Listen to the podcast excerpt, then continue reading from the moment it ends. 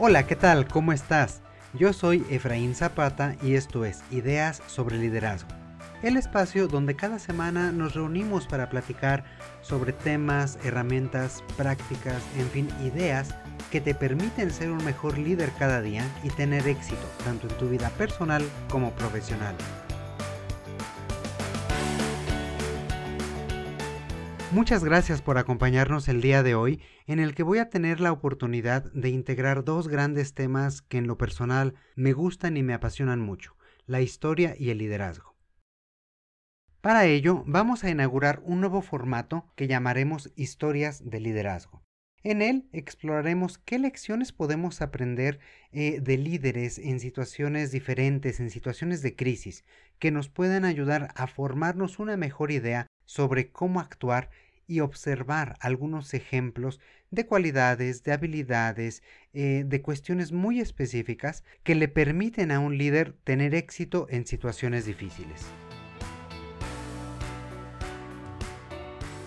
Vamos entonces a empezar un viaje no solo alrededor del mundo, sino también a lo largo de diferentes épocas. En esta ocasión iremos hasta Rusia, a inicios del siglo XIX.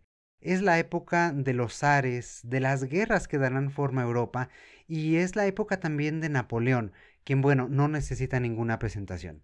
Sin embargo, tal vez no conozcas al protagonista de este relato o no hayas oído hablar de él. Su nombre fue Mikhail Kutsukov. Este caballero fue un general del ejército imperial ruso, y él era un líder muy popular, tanto con los soldados como para la nobleza, sus pares incluso otras personas de poder en Rusia. En especial la tropa, los soldados de a pie, lo veían con mucho respeto, primero porque era ruso, y esto me dirías, bueno, en el ejército ruso qué tiene de diferente o de, o de especial. Pero en esa época resulta curioso que la mayor parte de los oficiales eran extranjeros.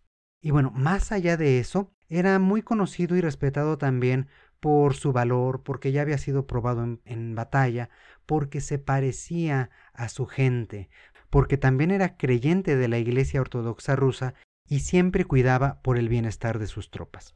Y bueno, cuando Napoleón invadió Rusia en 1812, Kutsukov se vio como el responsable de organizar toda la defensa, y en este sentido se vio frente a frente con uno de los ejércitos más grandes y más poderosos que el mundo había visto. Otros generales a lo mejor se hubieran lanzado inmediatamente de frente a defender a la patria a cualquier costo, pero esto no fue lo que hizo Kutsukov. Y en contra de muchas voces, de muchas recomendaciones de otros generales e incluso para enojo del propio zar, decidió retirarse hasta las afueras de Moscú para poder pelear desde una posición de mayor fortaleza y poder tener mejores probabilidades de éxito. Este fue el comienzo de la famosísima batalla de Borodino. No quiero, no quiero pasar tanto tiempo en esta parte de la batalla. Me gustaría hacerte el cuento corto y decirte que el resultado fue, en términos muy coloquiales, un empate. No hubo una clara conclusión sobre quién ganó esta batalla. Entonces Kutsukov continuó su estrategia de retroceder cada vez más y más con la intención sobre todo de preservar a su ejército, de tener un ejército con el cual pelear más adelante. Sin embargo, para este momento esta estrategia implicaba un pequeño detalle, y este era que tenían que abandonar Moscú. Era un precio que muchas personas evidentemente no estaban dispuestas a pagar.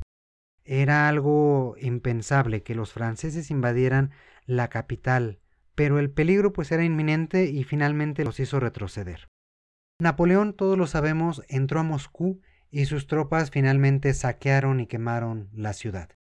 Sin embargo, mientras Napoleón seguía avanzando, Kutsukov no perdió el tiempo, sino que organizó todo un esfuerzo eh, importante de planeación y de logística para lograr evacuar a la población y continuar con su ejército esta retirada. Y en este tiempo logró reabastecerse de municiones, de alimentos y de otros materiales, asegurándose sobre todo no dejar nada, nada para el ejército invasor. Ya para este momento el invierno estaba encima de los dos ejércitos, y Napoleón, que tenía una línea muy delgada de suministros, pues no tuvo otra opción sino retirarse. Pero Kutsukov tampoco le haría fácil esta salida. Se aseguró de ir bloqueando caminos, de ir bloqueando las posibles rutas y forzar a Napoleón de tomar el mismo camino por el cual había llegado a Moscú. Y esto es importante porque este camino primero ya había sido evacuado y, se habían recogido todos los materiales, todos los suministros por parte de los rusos.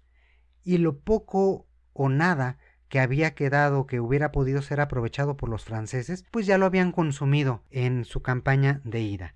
De tal forma que de regreso se encontraban con tierra completamente vacía.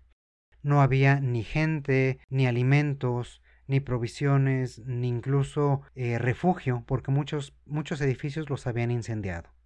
Y por si fuera poco, Kutsukov con mucha precaución y sin tomar riesgos fue realizando algunas incursiones para dificultar todavía más el movimiento del ejército francés. Y esta persecución que fue tan cuidadosa le ganó muchas, muchas críticas, pero él sabía que el invierno podía ser mortal tanto para él como para los franceses.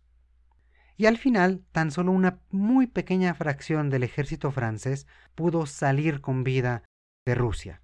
Y solo hasta entonces fue que los rusos se dieron cuenta del enorme impacto que había tenido este plan, de que habían logrado salvar al país y que el, ejército enemigo finalmente se había retirado por completo.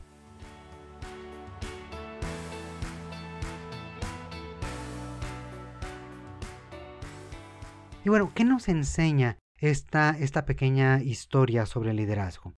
Desde mi perspectiva, tomar decisiones y mantenerse firme es fundamental, pero para lograrlo, antes, todavía más importante, es ganarse la confianza de los demás. Esta estrategia de retirarse y de no eh, plantar cara directamente al enemigo, pues no era para nada popular. Involucraba un alto costo, un alto sacrificio. Y aún así, Kutsukov como líder supo transmitir esta confianza, supo transmitir la importancia de actuar de esta forma, de actuar con valor y de dar el ejemplo para las tropas y para la población de tal forma que todos se sumaron, que todos entendieron cuál era el esfuerzo y el sacrificio que debía de hacerse en ese momento. Además, pues los rusos veían, los rusos se daban cuenta de que cuidar a la gente por sobre todas las cosas era importante para este general, y por eso creían en él, por eso confiaban en este esfuerzo. Entonces, este general que se había preocupado por sus tropas, por la población, por la evacuación, supo marcar este rumbo, supo marcar cuál fue la estrategia a seguir y desde un principio fue claro en cuanto a qué es lo que tenía planeado y cómo lograrlo.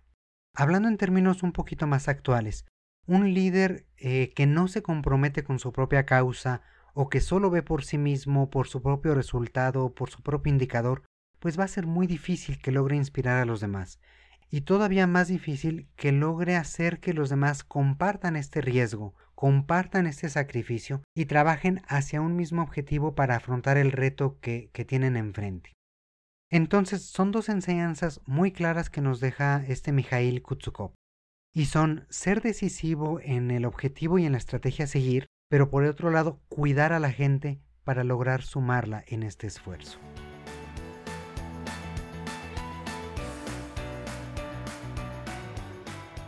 Pues bien, hasta aquí el día de hoy. Espero que este breve relato te ayude a reflexionar un poco, pero sobre todo a generar nuevas formas de pensar, nuevas ideas, nuevas estrategias que te ayuden a afrontar con éxito los retos que hoy se nos presentan a todos. Así estoy seguro de que podrás ser un mejor líder cada día y seguir teniendo éxito tanto en tu vida personal como profesional. Por último, si no lo has hecho aún, recuerda suscribirte en Deezer, en Spotify o la aplicación de podcasts que más te guste para no perderte uno solo de nuestros episodios. Si te gustaría ponerte en contacto con nosotros, lo puedes hacer vía Twitter, buscándonos como arroba ideas-liderazgo. Un fuerte abrazo y muchísimas gracias por escuchar. Yo soy Efraín Zapata y te espero a la próxima con nuevas ideas sobre liderazgo.